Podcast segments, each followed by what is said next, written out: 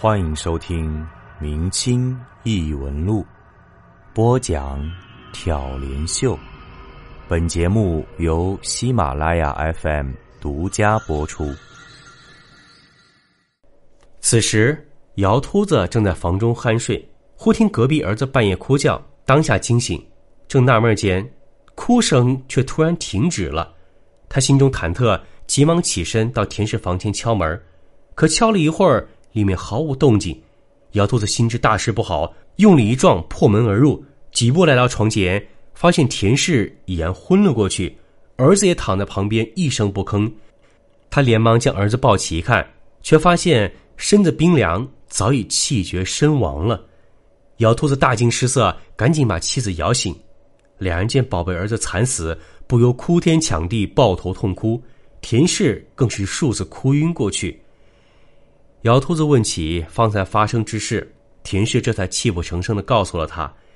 姚秃子听罢，咬牙切齿，愤怒欲狂，指天发誓一定要给儿子报仇，除掉这个鬼物。第二天一早，两人买来小棺木，将孩子装殓进去，运到荒郊埋了。接着，姚秃子又请人写了两副诉状，一份是给本地官府，另一份则是给城隍庙的城隍爷。他们拿着状纸到县衙击鼓鸣冤。县令接了状纸之后，认为此事过于荒诞。有捕风捉影的嫌疑，加上又没有人证，所以暂时收了状纸，搁置起来，说是以后慢慢查访。夫妻俩眼见控告官府无用，于是赶到城隍庙，买来香烛纸钱，在庙里把状纸烧了，祈求城隍老爷帮忙除妖降魔。二人祈祷完毕，刚出庙门，就见一个身着黑色法衣的道士迎面走来。这道士头挽发髻，脚穿云履，身材消瘦，面白无须，手执一柄白马尾拂尘。一见夫妻俩，做了个揖道：“贫道乃黄冈李如龙，你家事情我已经听说了。这个鬼物，贫道可以降服，但是需要二位出纹银二百两。”姚秃子一听，又喜又疑，喜的是刚刚给城隍爷递了诉状。一出门就遇见了这个道士，难道是城隍爷有灵验了？但怀疑的是，这个道人张口就要二百两纹银，会不会是想趁火打劫骗自己？想到此处，他对道士说：“道长，只要你能除掉此怪，我倾家荡产都在所不辞。只是不知道长如何除妖。”李如龙说：“施主，请放心。”贫道答应你的事，就必然能办到，只是需要两个条件：一是我要在你家中诵七七四十九天的经；二是你要找齐一百人，不分男女，每晚日落到二更时分，在你家听我诵经。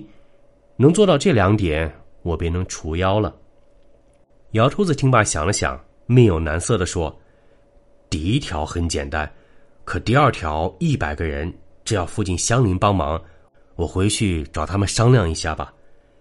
于是，夫妻二人和道士一起将附近村民召集起来，告知原委。村民早已听说过姚家的事情，此时一听李道士要降妖，大家七嘴八舌，议论纷纷，都说如果不捉住这个鬼物，恐怕以后所有村民都会遭殃。如果真能捉住，这二百两银子，全村人愿意共同分担。姚秃子一听，不由大为感动。他本来是贪财吝啬之人，经此惨变，却性情大改，连忙对众人说：“各位乡亲，只要一百个人挽金相助便成。那二百两银子，我一人承担，不敢麻烦各位。”好在这一百人并无男女老幼的要求，当下就有人踊跃报名，不一会儿就凑足了百人。到了日落天黑。这一百人陆续到了姚秃子家，将三间屋子挤得水泄不通。房间里灯火通明，李道士在最中间的屋子里盘膝坐下，闭目诵起经来，直到快二更才起身到每个房间巡视一圈，然后挥手令众人散去，让他们第二天再来。见此情形，所有人都很纳闷不知这李道士葫芦里到底卖的什么药。但他既然这么说了，必然有他的原因。于是，一言而回。第二天晚上又来听经。如此周而复始，一晃十五天就过去了。到了第十六天晚上，李道士诵完经起身站在房中，忽然他要了一碗井水，从袖子中拿出朱砂写了一道符咒，把符咒放在香烛上点着，然后将纸灰倒入碗中，随即拿起碗来，走到室内东边，含了一口符水，便向屋角喷了过去。屋角站着几人，猝不及防，纷纷四处躲避。李道士却不加理会，端起碗又是一口水雾喷去。就这样，一口接一口，水雾越来越大，一时间也看不清人影。等到水雾散去，原先在屋角站立那几个村民早已躲避开去，角落中却贴墙站着一个人。只见他披头散发，赤身裸体，站在那一动不动。众人一见都很惊奇，几个胆小的村民拔脚便想逃。此时，李道士忽然说。你们仔细看看，可认识这个人吗？众人一听说这是人而不是鬼，几个胆大的便凑上去仔细观看。忽然惊声叫道：“这这不是熊三吗？”其他村民一听，居然是本村的熊三，大吃一惊，眼纷纷上前观看。果然，正是此人。原来这熊三是村中一个无赖，平日里游手好闲，不务正业。以至于穷困潦倒，家徒四壁。后来有一天，他突然失踪了，两年前才回到村中，说自己去外地做了小生意。此时却不知他为何赤身裸体站在屋中。只见熊三脸色煞白，浑身发抖，一声不吭。李道士从怀中拿出一根细细的红丝，牢牢拴在熊三手腕上，说道：“你作恶多端，今日理当受罚。这变鬼之术。”本来只是衍身法加点幻术罢了，想必你是从滇楚之地的生苗那里学来的。开始我故意说要息息四十九天才会成功，就是料到你会按捺不住，定要前来查看。只是你只知道衍身之法，而不知道破身之术。衍身法需有缝隙方能衍身，所以我专门找了一百人，把所有房间填满，让你无处藏身。所以。你这才露了真形。熊三一听，低下头，默然无言。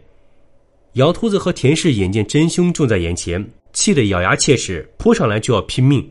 李道士拦住二人说：“既然已经擒获真凶，要送往官府治罪才是。”夫妻俩听着此言，方才恨恨作罢。众人把熊三五花大绑送到官府。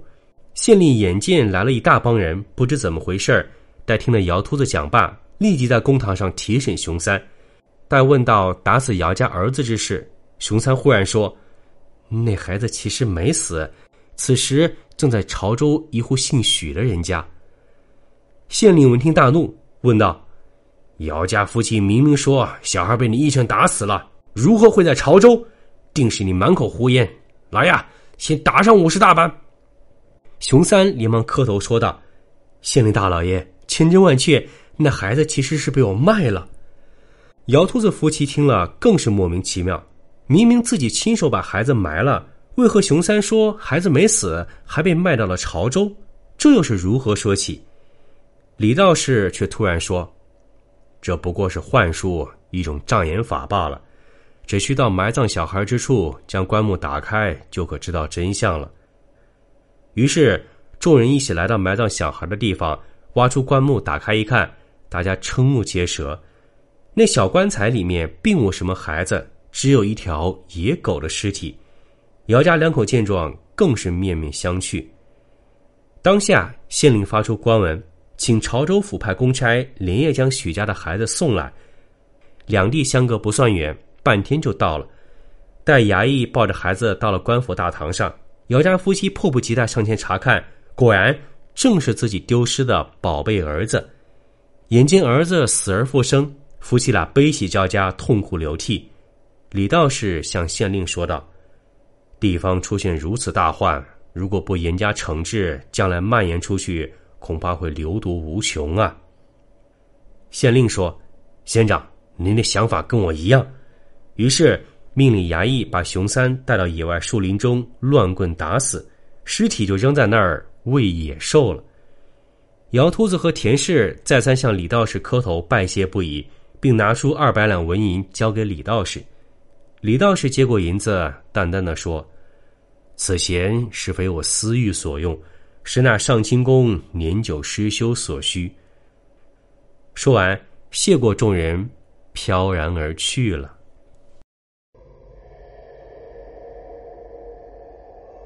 本集播讲完毕，感谢您的收听。如果您喜欢，请您评论、点赞、转发。咱们下集再见。